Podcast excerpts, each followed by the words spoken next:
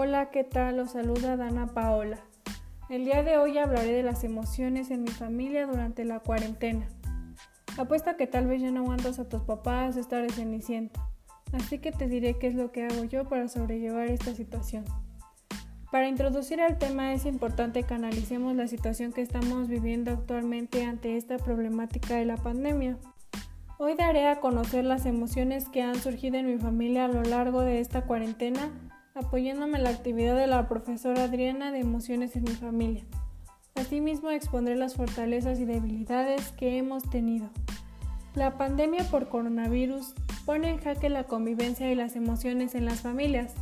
Para que esa situación no sea tan traumática y puedan adaptarse mejor a las consecuencias de la pandemia del coronavirus, es necesaria una buena comunicación familiar y apoyo emocional. Durante este periodo mi familia se ha vuelto muy unida. Tratamos de hacer muchas cosas enfocadas en la colaboración. Las fortalezas que hemos tenido son salud, unión, bendiciones, tranquilidad, confianza. Y todo esto gracias a la tolerancia que existe. Sin embargo, no todo es color de rosa, también hay discusiones y debilidades. Para esto yo lo que hago es apoyar a mis papás y tratar de ayudar en casa. Sé que a veces tenemos muchas tareas, pero también tenemos obligaciones en casa. La situación económica en estos momentos no es buena, ya que la mayoría de personas perdió su empleo y en casa hemos estado bien en esa cuestión por el negocio familiar. Y mis papás están un poco estresados, pero siento que estamos bien a comparación de otras personas. Debemos ser unidos y apoyarnos, porque solo nos tenemos a nosotros en estos momentos. Así que te invito a que ya no pelees con tus papás y quites tu mal genio, porque en estos momentos todos necesitamos de todos. Muchos de nosotros estamos preocupados y vivir con incertidumbre no es algo fácil. Sin embargo, la ansiedad es contagiosa.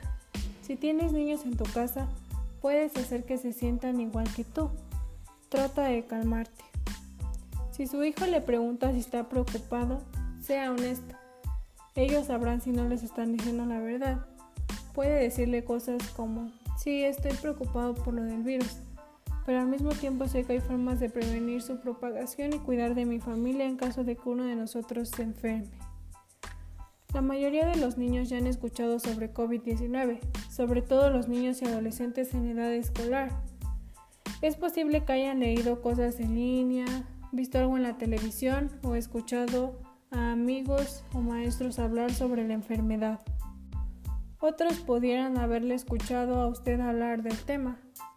Hay mucha información errónea circulando, así que no asuma que ellos conocen detalles específicos sobre la situación o que la información que tienen es correcta.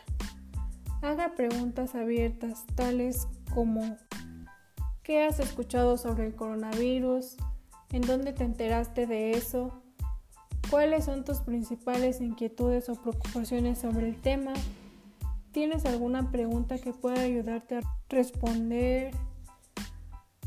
¿Cómo te sientes con respecto al coronavirus? Es probable que este brote dure mucho tiempo, por lo que una sola conversación no será suficiente. Al principio las relaciones con su hijo superarán sus preocupaciones y pensamientos. A medida que el brote continúe y sus hijos obtengan nueva información, necesitarán hablar de nuevo. Hágale saber que ellos pueden acudir a usted en cualquier momento con preguntas o inquietudes.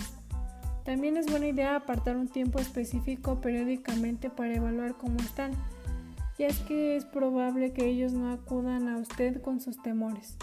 Cuando ponga al día a sus hijos con nueva información, no asuma lo que están diciendo y todo lo que les ha explicado puede que no les haya quedado claro.